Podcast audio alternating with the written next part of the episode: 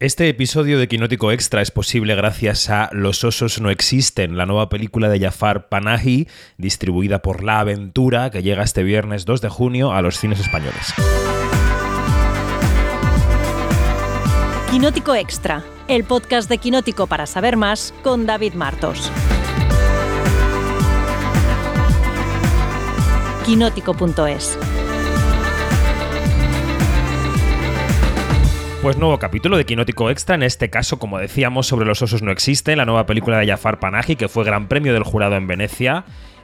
Ya lo he dicho yo en este podcast alguna vez estos días, que era mi león de oro para la muestra de Venecia. Yanina, no te rías. Yanina Pérez Arias, buenos días.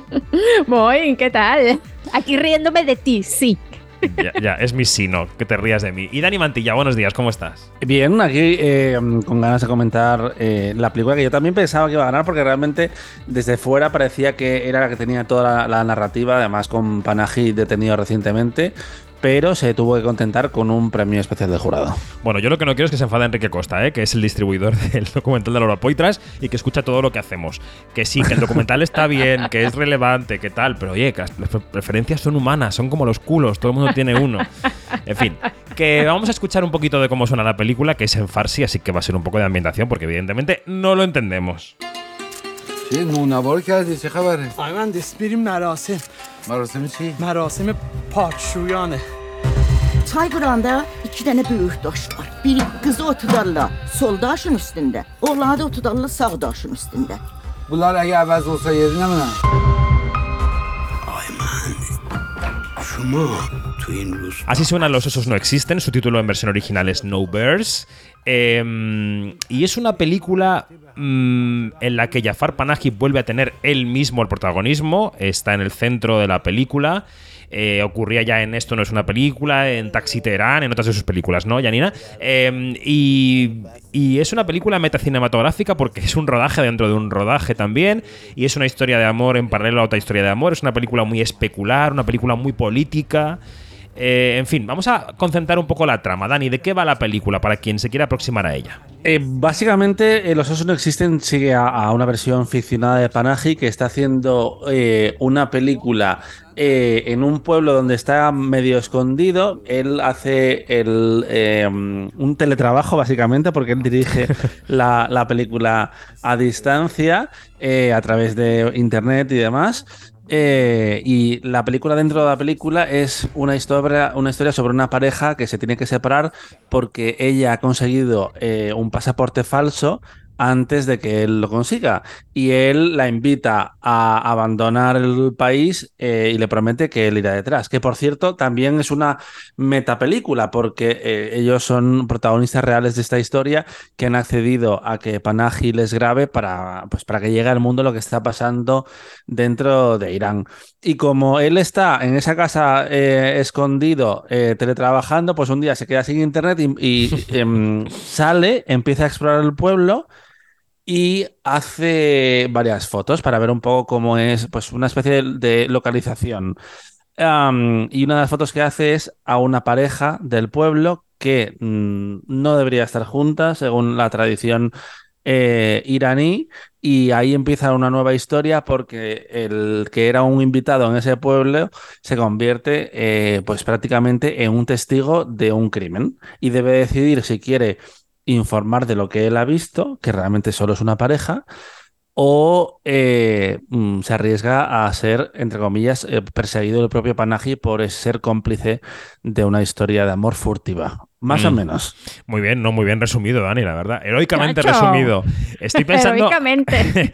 a medida que contabas la trama, pienso que hay una tercera película en la película, que es la cámara que graba o que él se empeña en que grabe su testimonio. Es una tercera película, una tercera producción audiovisual dentro de la película. Pero bueno, en fin. Eh, venga, Janina, vamos con la opinión general de la película. ¿Qué te pareció cuando la viste? La has visto hace unos días, ¿no? Sí, a mí sí, sí, porque en Venecia no, no la pude, no la pude ver, este, y tenía muchas ganas de verla, y de verdad que, que me parece una de, eh, a ver, me parece una de las mejores películas que ha hecho Panahi.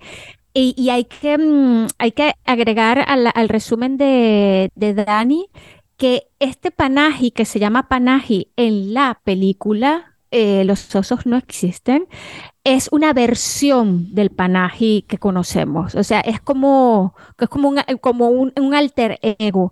Y lo, lo, lo, lo, más notable de esta película es que si bien en las anteriores, donde él también se incluye de una u otra manera haciendo de él, pero no al mismo tiempo, que es bastante complicado explicar esto, este, eh, esta es muchísimo más incisiva, es muchísimo más eh, crítica, tiene muchísimas más capas, em, pone de manifiesto ya de una forma más descarnada, si en las otras ya lo hacía, pues en esta aún más, lo que es el, el, eh, el miedo como manipulación, lo que es la misoginia, lo que es el fundamentalismo religioso, eh, pero, pero lo, lo, lo, pone como que más gráfico, ¿no?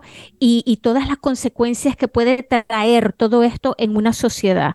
Entonces, esto de verdad que, que me parece increíble y, y, además que, mm, eh, que, que, es muy, que me parece también como que una cosa de, del universo, no sé, o de, o de la, la ironía del, del, destino, que lo hayan encarcelado en julio del año pasado, que fue antes de la proyección eh, o estreno internacional eh, y mundial de esta película. Eh, y bueno, y también casando con los disturbios que, que, que, que hubo en, en Irán eh, el año pasado y que siguen eh, sucediéndose. Entonces, así como que, como, como el cine como, como lo del cine lo lleva más allá. Y ahora que digo lo del cine, también encierra una, una, como nunca antes, y es como una, una, una, crítica hacia lo ético, ¿no? De, de cómo nosotros, eh, de cómo el cine puede contar una verdad, pero a la vez la podría distorsionar. Entonces, esa, esas implicaciones éticas y morales de lo que es el, el, el cine y, y, y, la labor de un cineasta, pues aquí están abordadas de una manera, mira, genial. Mm. Sí, yo creo que la película pone de manifiesto el poder del cine, el poder que sigue teniendo el acto del cine. Es decir, que eh, debatimos mucho, y en Quinótico mm, más que en ningún sitio, sobre cómo vemos el cine, dónde lo vemos, quién lo hace, cómo se hace, cómo se paga, pero el mero hecho de que una cámara grabe algo también vale para la cámara fotográfica que capta esa fotografía que decía Dani que, que una lente eh, capte algo lo convierte en otra cosa distinta a la vida y a la vez es la vida. Y esa reflexión general mezclada con la política, eh, yo creo que hace de esta película algo muy grande. Dani, ¿qué te parece la película? Claro, porque eso apela al poder de la imagen dentro y fuera de, la película, porque eh, los osos no existen. Yo creo que una de sus grandes virtudes es que funciona a muchísimos niveles al mismo tiempo. Eh, todos con el mismo objetivo, que es lanzar una crítica mmm, cristalina sobre lo que está pasando eh, en Irán y de lo que es víctima directamente el propio Panaji, el real, no versión ficcionada que vemos en la película. Y yo debo reconocer eh, que de primeras me daba un poco de pereza, aunque entiendo la fuerza de colocar siempre a Panaji en el centro de, de la historia, porque al ser el mismo una víctima del sistema iraní es mucho más eh, potente que él mmm, se exponga y, y, y, esa forma que tiene él de contar la, la, historia. Pero hasta que no entendí realmente cuál era la propuesta de Los osos no existen es cuando me dejé eh, atrapar del todo. Creo que tiene una última hora fantástica y devastadora, también hay que decirlo, la verdad, porque... Um, eh, no, no es que no invite a la esperanza, pero deja una, una imagen y una sensación mmm, bastante muy, muy, muy dura. Pero sí, básicamente lo que más me gusta de esta película es la, la múltiple eh, interpretación que tiene y cómo él mismo sabe utilizar a favor su propia presencia para hablar una vez más de, de, la fuerza del cine y de la imagen, como estáis diciendo. Mm.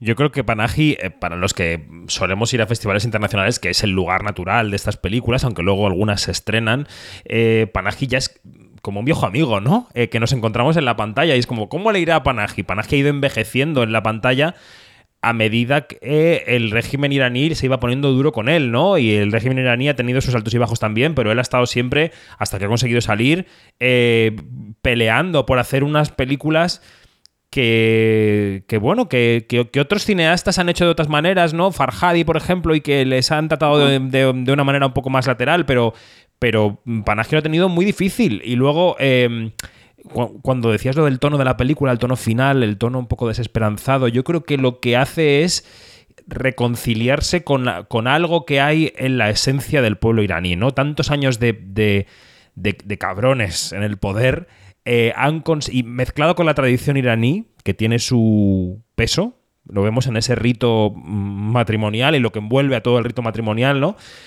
Todo eso, la combinación ha convertido el país en algo un poco irrespirable para alguien que tenga una mente un poco abierta. Entonces, claro, sí, di- dime. No, sobre todo porque hay- lo que cuenta Los osos no existen es que es algo que ya ha ido más allá de las autoridades que son las que ejercían la opresión directamente en Irán. Ahora ha trasladado al pueblo y son en las pequeñas comunidades donde se mantiene esa dictadura del terror que viene de arriba, pero que ya mm, todo el mundo por una razón u otra ha, ha asumido como propio y al mismo tiempo ellos son víctimas y verdugos de ese sistema que está denunciando la película, que es, que es otra también una cosa que me parece interesantísima de, de- de la película, que como que la opresión no viene de arriba, sino de- del vecino de al lado. Pero eso pasa Es en todas las dictaduras, ¿eh? Eso pasa en las Claro. dictaduras y lo hemos visto hace muy poco en, en Cannes, en la zona de interés, que al final gente, bueno, el, el personaje de la madre de Sandra Huller, que luego tiene, durante, a lo largo de la película tiene una evolución, pero es una persona de, de extracción humilde que hereda todas las órdenes del régimen y las aplica y, y- y- y repite mensajes. No, Janina, quiero decir, las dictaduras, si tú Sí, conoces una muy sí, de sí, cerca, son así. Es que, es que fíjate que eh, lo que habla Dani es el, es el resultado y ese resultado es el triunfo de un sistema dictatorial, ¿no? y represivo. Y es que cuando tú logras que, y lo vemos en el pueblo iraní, que, que, que hayan como, como réplicas de, de, de lo que, de un mandato, de, de una represión y todo esto en pequeños grupos, en personas X, eh, y, en, y en- y en comunidades súper, pero súper alejadas, es porque el lavado de cerebro y la represión han dado resultados. Entonces, ese es el gran triunfo de la represión y de la dictadura iraní y de, y de, y de cómo, y de cómo este, este monstruo tan horroroso eh, que es el fundamentalismo religioso, eh, pues, pues puede, qué tan lejos puede llegar. Eh, y, y es de verdad una cosa que, que, que, mira, nos tenemos que ver todos los días en ese espejo para, para, para recordar que, que, que ese peligro está allí en la puerta de, la, puerta de casa, a la vuelta de la esquina. En un abrir y cerrar de ojos, pues, pues se te va todo de las manos. Y, y, y es una cosa desesperante lo que está viviendo la sociedad iraní, pero también este, que está que también aupada por, por ciudadanos de a pie eh, que, que- que están aca- atacado- a- a- a- a- atac- a- acatados a, las leyes, ¿no? Porque también es, es la, eh, como decía Dani, son eh, víctimas y verdugos al mismo tiempo porque el sistema los ha llevado a, a esas consecuencias. Y aquí en la película de los osos no existen, se habla mucho de las tradiciones. Y hay una línea que Mm. dice Panahi de, de las respeto aunque no las entienda ni las comparta. Pero fíjate, este, este, este, este, esta es la, digamos, la, la actitud eh, más, más querida que se, a la que se pueda llegar, de que las tradiciones puedan convivir con un mundo moderno sin que dañen a los, los derechos fundamentales del ser humano y sobre todo aquí que lo, llevan la peor parte de las mujeres. Entonces, este, cuando se llegue a ese punto, pues qué bien. Y, y claro, eh, poner, mm, poner este, todos estos mecanismos así eh, eh, sobre el tapete, y vuelvo y repito, lo del miedo, el miedo como poder, que es lo del, que es la metáfora de los osos, no que va, hijo, los, o- los osos no existen, eso es para asustar a la gente, el miedo es poder. Esa frase y ese diálogo que, que, que, eh, que, que hay en la película es tan poderoso eh, que de verdad que, que engloba lo que es este, lo la- eh, el miedo en el que vive la sociedad iraní ahora mismo. Mm, El miedo. además- Sí, el miedo. Dani, un segundo. El miedo que es un tema. O sea, que es que, aunque el personaje de Panaji siempre vaya con una cierta simpatía, incluso haga chistes, que si internet, que si no sé qué, al primero que afecta el miedo es a Panaji, Panaji personaje Ujú. Panaji director. Y el plano final de la película, que es un plano est- estático, que no vamos a decir cuál es, es también fruto del miedo. Sí. Mm, de él ahí quieto. Mm. Eh, Dani, sigue. Ujú. Sí, es que eh, es muy interesante cómo Panahi en su, en su cine y aquí también denuncia eh, esa, ese miedo y esa ansiedad que, que genera en, en la comunidad, en, en cada, en cada persona, pero sin mostrar la violencia explícitamente. Incluso aquí cuando vemos los, los resultados de, de la violencia siempre es eh, en off y aún así tú lo sientes en todo momento. Es como que no sabes qué puede pasar en la siguiente escena o hacia dónde va a ir esa, esa persecución. Que igual en otras cine- cinematografías hemos visto, estoy pensando en, en- en buena parte del cine mexicano, sobre todo el de- dirigido por, por hombres, porque ahora hemos visto a cineastas como Tatiana Huezo, por ejemplo, que lo cuentan de otra forma, pero sí han puesto la violencia muy en primer término. Yo creo que eh, Panahi lo hace de- desde una visión completamente diferente. Mm, puede ser, sí, sí, sí. Eh, Janina, ¿tú qué opinas de esto? Sí, es cierto, porque también acuérdate que, que como él, eh, eh, a, a ver, se las juega, él se las juega todas o se las ha jugado todas en esta, en estos últimos años, eh, porque desde el 2010 tiene lo que se llama inhabilitación cinematográfica. Y claro, él lo que le ha hecho es este, jugarle, jugarle al, al gato.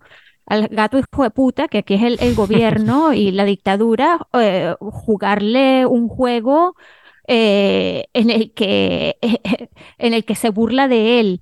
Y tiene que tener mucho cuidado.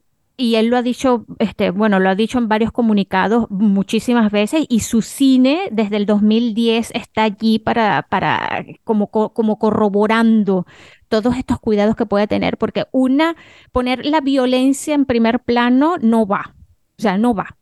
No va porque entonces, este, ¿qué, qué, qué es lo que le queda a él después de eso? Una ejecución segura, ¿ves? Entonces también hay que, hay que estar, eh, él, él ha hecho um, su metacine y, y ha, ha planteado todos estos problemas de una forma bastante sutil que si bien le está jugando el juego a la dictadura, pues también se está cubriendo sus espaldas porque no solamente es él es que, el que está en peligro, es todo un equipo que está en peligro, que Mm. sale con nombres y apellidos en su película. Entonces, él no puede poner en peligro la vida de la gente.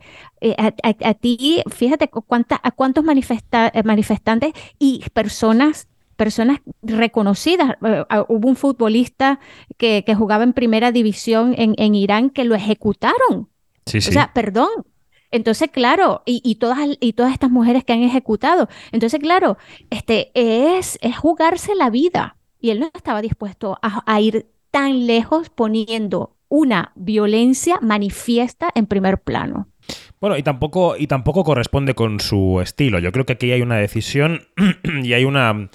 Y hay una manifestación de su propio estilo cinematográfico, ¿no? Yo creo que Panahi es un director que al que le sale muy bien eh, vehicular la crítica a través del costumbrismo. Y que el costumbrismo de personajes del día a día, eh, por ejemplo, la relación que tiene en el pueblo con, la se- con esa señora que le hace la comida y tal, eh, eso, eh, al final ahí él está reflejando eh, cómo es el pueblo, cómo es el pueblo iraní, pero a la vez está generando una especie de sainete en el pueblo que te está entre- entreteniendo y te diviertes y estás ahí con los personajes, pero va- te va inoculando el veneno de la crítica. Y eso, o el veneno o el antídoto. Y eso creo que es una virtud. No solo es, quiero decir que más allá del cálculo político de no mostrar la violencia, yo creo que está, hay un, hay un estilo, hay una inteligencia detrás del estilo también, ¿no?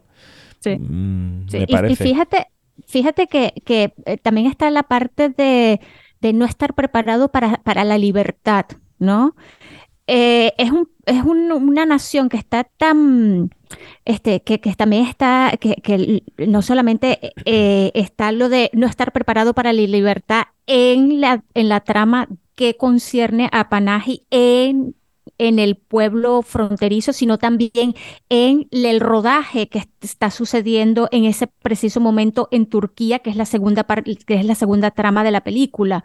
Entonces, el no estar preparado para una, para una libertad, este, eh, lo vemos cuando él está en la frontera y le dice, le dice su asistente de dirección, le dice, esta es la frontera, es más, ya estás en, el, en Turquía. Eso es. ¿Y, él lo- ¿y qué sí. hace él? Él da dos pasos hacia atrás y entra otra vez en Irán. O sea, es una cosa de, de cómo los re- cómo tú eres rehén en tu propio, en, en tu propio país, tienes una necesidad de la libertad, pero no estás preparado para afrontarla, no estás preparado para, para, para abrazarla, para asumirla, para vivir en ella. Es una cosa tan loca y solamente ese gesto, es, eso vale oro. Eso vale, eso vale más que cuatro mil ensayos sobre qué, cuál es el significado de la libertad.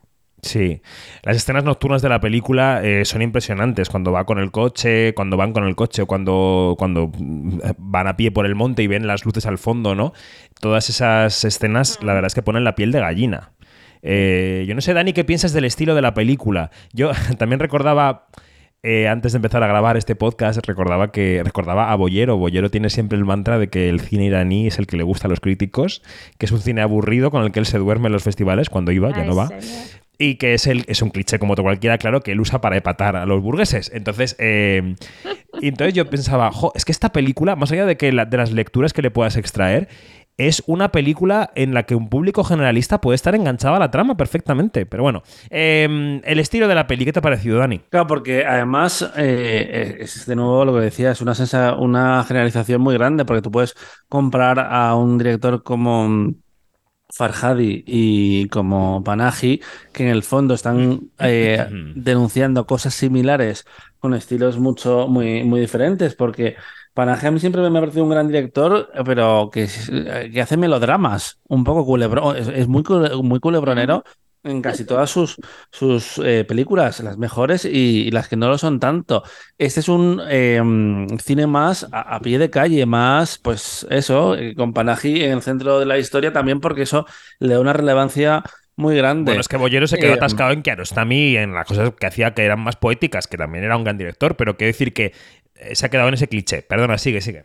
No, que además eso puede tener sentido porque es, es fácil decirlo teniendo en cuenta que el propio Panahi empezó trabajando con Kiarostami en sus primeras eh, películas, eh, porque escribieron varios proyectos eh, juntos, pero es una simplificación como muchas otras que hemos escuchado de Carlos Bollero, que a ver, que es un gran narrador de historias, pero a veces era muy, muy simplista en sus análisis. Total, totalmente. Eh, bueno, los festivales Sí, ya... eh, fíjate que ah, eh, para completar un poquito la, la idea de los, de los creadores o directores que ahora mismo que suenan eh, de Irán, ¿no? También está Muhammad Rosolov, que te acuerdas que vimos There is no evil. Sí, sí, sí, sí, y que era tam- y fantástica. tiene que es fantástica, pero también que es, es, es una, una manera también de poner todos estos, estos temas, eh, con- pero eh, sobre el tapete, pero también desde el, desde el melodrama, ¿no? Desde un dramón, desde y, y- y- y es, es muy parecido a lo que hace eh, también, ¿no? Sí, A sí. veces a mí me, me da un poco de rabia cierto cine festivalero porque me da, me da la sensación de que vive y muere para los festivales de cine, pero creo que no es el caso de un director como, como Panahi, que ganó en, en Venecia el León de Oro, ha ganado en Berlín también el, el Oso eh, y que ha estado en Cannes también, ha estado en todas partes, pero creo que es fundamental que un cineasta como, como él vaya a estos festivales porque es el único lugar en que realmente ves lo que está pasando dentro de estos países donde la democracia no existe o, o está mm, muy en peligro. Y realmente yo creo que eh, se alimentan muy bien mutuamente, tanto los festivales como los, estos directores en, en, en este caso. Pero Pues sí. fíjate que, que antes, an- fíjate que mucho antes de, de que él tuviese esa prohibición de para ejercer eh, su oficio, con Offside, que es una película del 2006, que trata de una, de una chica que quiere, que quiere jugar fútbol, pero en Irán está prohibidísimo que las mujeres eh, jueguen fútbol. Este, ya allí, fíjate que, que él se alejaba bastante de lo que significa este, presentar algo festivalero y todo esto, ¿no? O sea, e- esa película tiene, tú la, tú la pones en cualquier parte y funciona. Funciona porque es como eh, Kick 'em like Beckman, eh, like Beckman, like Beckham, Sí. eh, o, o- o algo Sí, de está Quiero ser como Beckham. Eso. Entonces, claro, eh, son películas que, dialogan entre ellas, ¿no? Dialogan entre ellas, se, desarrollan en diferentes sociedades, pero la, idea de, eh, de con esta película del 2006, pues no era figurar en festivales, era mostrar una, una parte de la sociedad. Y ya que ya desde ese tiempo lo mostrara de esa manera, oye, eh, olé, ¿no? Sí, además, sí. muchas veces la, la- la clave del feel good, del feel good eh, es, eh, sirve eh, para no engañar a la audiencia, pero sí de ven a ver esta cosa como más ligerita y ojo, quédate con todo lo que hay por debajo y todo lo que se denuncia. Efectivamente. Sí.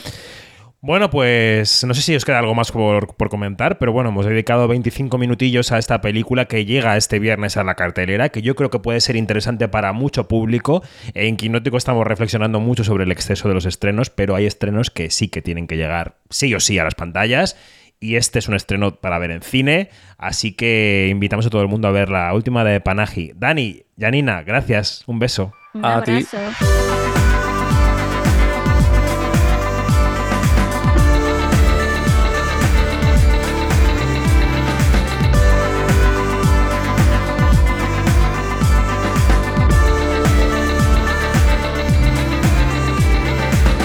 Es todo, más información en quinótico.es, la primera con K y la segunda con C, y en nuestras redes sociales donde somos también Quinótico. Adiós.